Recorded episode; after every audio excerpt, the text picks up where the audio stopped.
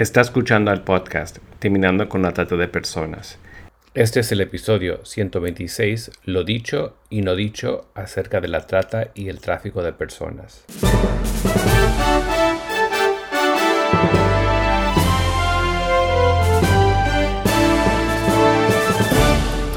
Bienvenido al podcast Terminando con la Trata de Personas. Mi nombre es Gilbert Contreras y mi nombre es Virginia Contreras. A través de nuestros episodios, que se emitirán cada dos semanas, buscaremos empoderarlo a usted con herramientas para estudiar el asunto, ser una voz y hacer una diferencia para terminar con la trata de personas. En este episodio estamos dialogando con María Alejandra Leguizamón, religiosa, licenciada en teología con especialidad pastoral. Ella ya ha estado presente en otro episodio, en otro podcast. Queremos escucharte en este episodio tocar el tema de lo dicho y no dicho acerca de la trata y el tráfico de personas. Muchas gracias Virginia y Gilbert por esta invitación. Eh, recuerdo que fue en el 2018 cuando ha sido la primera vez que tomamos contacto y, este, y me, me agrada mucho y, y, me alegra eh, poder tener un espacio para poder hablar de este, de este tema, de esta, de esta situación que se vive en tantos lugares de, de nuestro mundo. ¿Podrías comentar la diferencia entre trata de personas y tráfico humano para quienes en nuestra audiencia no están familiarizados con estos dos delitos? Bueno, en primera instancia, hablar de la trata y el tráfico es una distinción que hacemos para las lenguas españolas, castellanas, porque eh, el término trafficking es el que se usa para las lenguas inglesas. Para nosotras y para nosotros en, América Latina es importante distinguir que eh, la trata de persona es un delito contra la persona cuando se cosifica la vida humana. Y el tráfico de persona es un delito contra el Estado de los países constituidos como tales, porque las personas también son tratadas como objeto, pero están siendo eh, llevadas por su voluntad, su propia voluntad, a trabajos de un país a otro sin la documentación pertinente y pedida por cada Estado en, los distintos países eh, donde se van moviendo. ¿Cuál es la diferencia entre la sensibilización a la concientización en estos temas y cómo se pasa a la acción? Bueno, es importante estos dos momentos de la, de justamente de la, de la, del trabajo, de primero de sensibilizar porque es el primer impacto social cuando se instala un tema, un tema como este, que causa cierto, eh, inclusive hasta cierta distancia, quiero poner distancia sobre esto porque de esto muchas veces no se quiere hablar.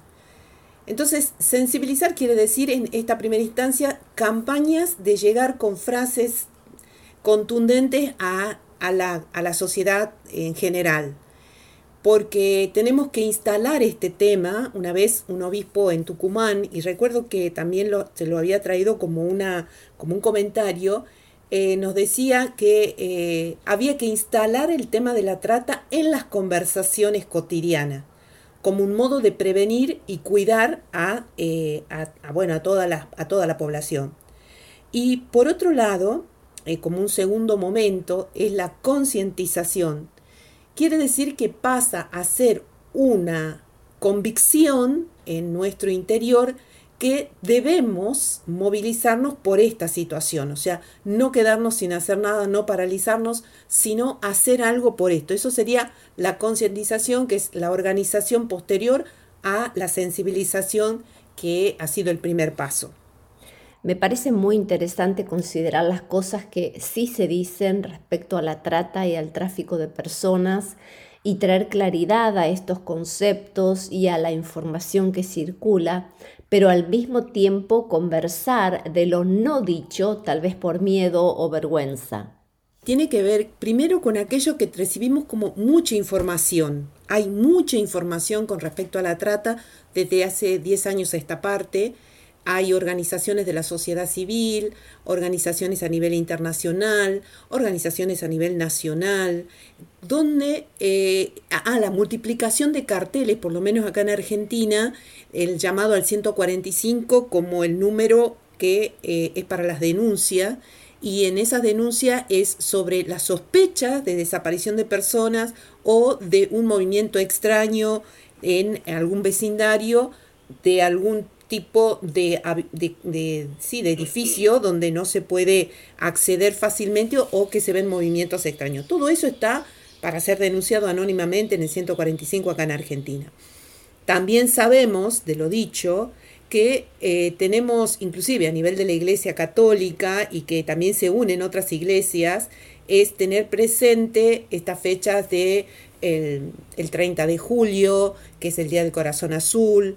Eh, nosotros aquí en Argentina, el 23 de septiembre, como el día de que conmemoramos la aprobación de la ley Palacio, que es la ley donde se declara que la explotación sexual de mujeres y la pornografía infantil es un delito y tiene más de 100 años. Y también otra fecha importante, lo del 25 de noviembre del Día de la No Violencia contra las Mujeres. Sumado a esto, también el 8 de febrero es el día de Santa Josefina Huaquita, es una eh, mujer religiosa sudanesa que había pasado por, también por eh, ser esclava y ha sido liberada desde una liberación espiritual hasta una liberación real, física, de decisión, de libertad. Así que esas son cosas que sabemos acerca de la, eh, de la trata de personas. En todo esto de lo no dicho es plantearse también por qué no se habla, por qué no lo vemos y qué papel juega el pánico moral. Sí, había dos, eh, dos podemos decir, dos acciones, dos eh, situaciones que emergen a, a la sociedad en general. ¿Por qué no se habla o por qué se deja de lado o por qué es algo que eh, no vemos. A veces decimos no vemos, no lo vemos. Y es justamente dos cosas que nos frenan en la acción. Uno es el tema de la vergüenza y el otro es el tema del miedo. ¿no? Dos movimientos que son netamente de, de acciones humanas frente al peligro. Son dos cosas que el peligro nos lleva o nos paraliza, nos da miedo o nos da vergüenza, entonces mm, miramos para otro lado.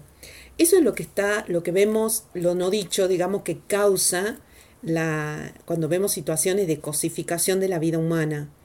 Eh, porque muchas veces nos está faltando los canales, los puentes, para que aquello que sabemos, nos informamos, tenga una acción concreta en consecuencia para que podamos tener realmente elementos internos desde la interioridad de cada uno e inclusive como cuerpo social, tener una, una presencia, una palabra y un límite frente a estas acciones violentas.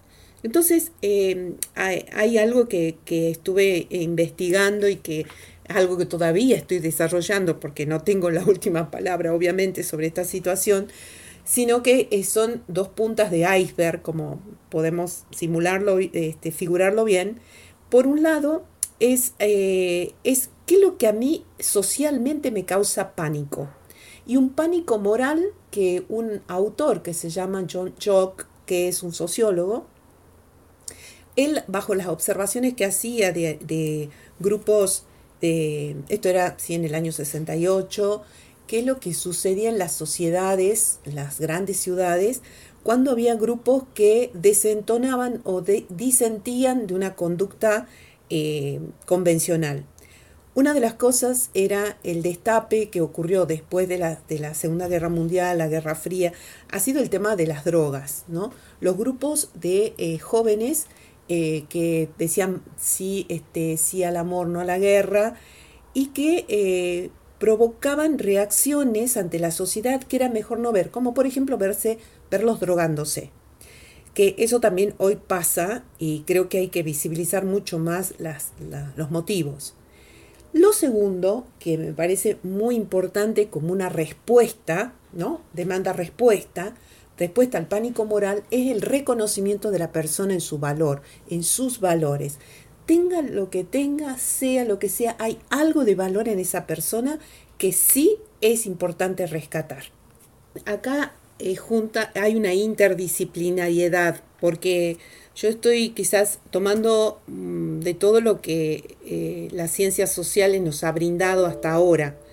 Estas ciencias sociales nos van orientando de acuerdo, obviamente, a la observación de lo que sucede socialmente y en las sociedades y en las conductas humanas con respecto a estas eh, a estos problemas, ¿no? problemáticas que existen donde las personas se ven excluidas de eh, ciertos, bueno, lugares sociales y a la vez el protagonismo.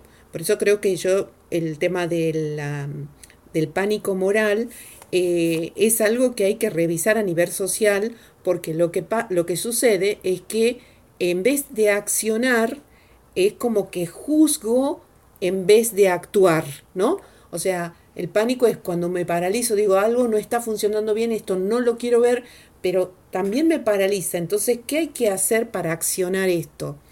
Y muchas veces termina siendo eh, la acción policíaca o policíaca, en donde hay represión más que comprensión sobre estas situaciones. Hay algo que em, es fundamental, de paso voy a hacer una aclaración. Yo soy docente, yo estoy estudiando, este, haciendo mi proyecto de doctorado para la Universidad Católica Argentina en la Facultad de Teología y sí soy docente de tres instituciones terciarias de acá de la zona, bueno, en el Instituto Elizalde, el Don Bosco y el Sagrado Corazón, que son chicos y chicas que se están preparando para ser docentes. Entonces, eh, hay una base fundamental que creo que todo espacio tiene que volverse educativo la, calle, eh, bueno, obviamente la familia como una primera célula también de formación y de tomar conciencia, de formación en valores en la familia, pero también no tiene que ser la sociedad y por supuesto también la escuela. Creo que eh, más allá de saber y de tener información, como decía al principio, hay un eh, elemento muy importante que es esta capacidad, o sea, eh, hacer ejercicio de las habilidades que las personas tienen. Todas y todos tenemos habilidades para, para, para poder vivir. Creo que ahí está la educación como uno de los factores fundamentales para que aquello que tenemos sacamos la luz de adentro y esa es la que nos va a conectar para poder generar un mundo diferente, un mundo más justo, más hermano, hermana eh, entre todos y todas. Has hecho referencia al pánico moral como resistencia a reconocer que esta problemática existe.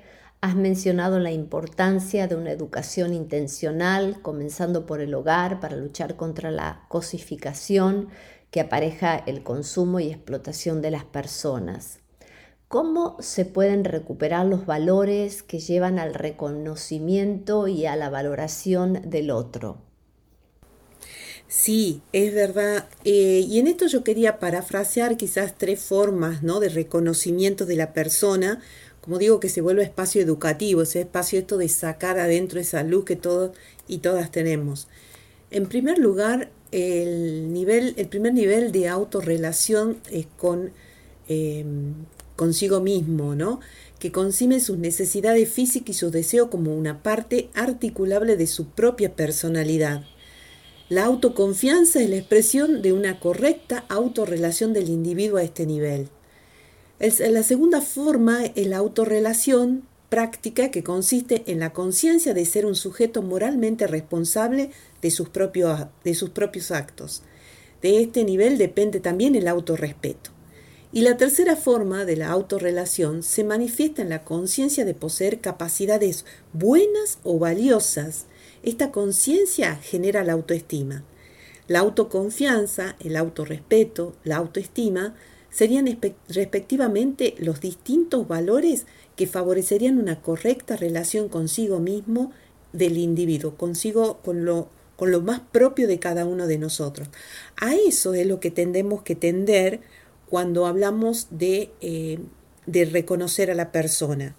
Y ahí, ahí es donde iría un segundo punto. Lo que sí es importante saber, y en esto trasladado a, las personas, primero también y distinguir entre lo que es la víctima y la persona afectada por la trata y el tráfico. La persona víctima es la que en su, en su consciente, inconsciente, piensa que es lo mejor que le puede pasar tener un trabajo aunque los exploten. Y también esta conciencia de víctima es cuando una niña o un niño se ha criado siempre con abusos, con abuso de todo tipo, y piensan que eso es lo que tendrían que ser la vida, aunque sufran, pero eso es el, el ser víctima. Ahora, cuando la persona tiene un grado de afectación por esto, o sea que hay algo que le molesta, hay algo que no está bien, hay algo que no funciona, entonces esta persona se le llama la persona afectada por estas situaciones de trata, de cosificación en realidad de la vida humana. Y ahí es donde juegan e, estos tres factores que decía, es la relación consigo mismo, la, la, valoración de su, de su persona, y también eh, la autoestima, ¿no? La confianza, el respeto y la autoestima. Como teóloga católica, ¿podrías hacer referencia a conceptos como son el rescate y restauración aplicados al tema de trata y tráfico de personas? Históricamente, el rescate es una de las, em, podríamos decir, como una de las de los planes, de los planes eh, pastorales que, tiene, que ha tenido y tiene la iglesia y que incluso en, algunos, en algunas congregaciones religiosas es parte de su carisma. Eh, hay muchos dentro de la iglesia católica, este, mercedarios, adoratrices, oblatas, bueno, en fin, muchos tienen una dimensión, los redentoristas mismos las y los redentoristas, como que en el nombre y en la acción y en el carisma, como que ese, ese es un don del espíritu, hablar sobre el tema del rescate. Y acá hay cosas como que, que siempre se habló eh, y, lo recibimos desde una tradición teológica, el gran rescate que Jesús ha hecho de toda la humanidad, el Cristo de nuestra fe a toda la humanidad. Entonces, eh, a partir de esta acción de este Jesús, el Hijo de Dios encarnado en la vida, eh, en la humanidad, nos habla que ya hemos sido rescatados y salvados. Bueno, dos términos, ¿no? Rescate y salvación para la redención. ¿Qué significa esto? Eh, siempre hemos visto cómo em, ante la condición de vulnerabilidad, fragilidad, eh, humanidad herida, hay alguien que propicia en bueno, en el Antiguo Testamento se llamaba el Goel, ¿no? Es esa persona que dentro de la familia que tiene, te tiende la mano.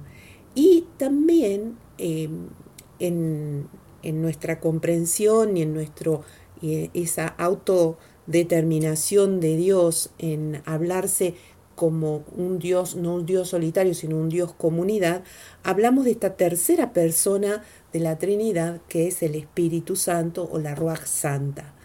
Es esa presencia del amor infinito y que, que, que Dios, la divinidad, tiene hacia la humanidad.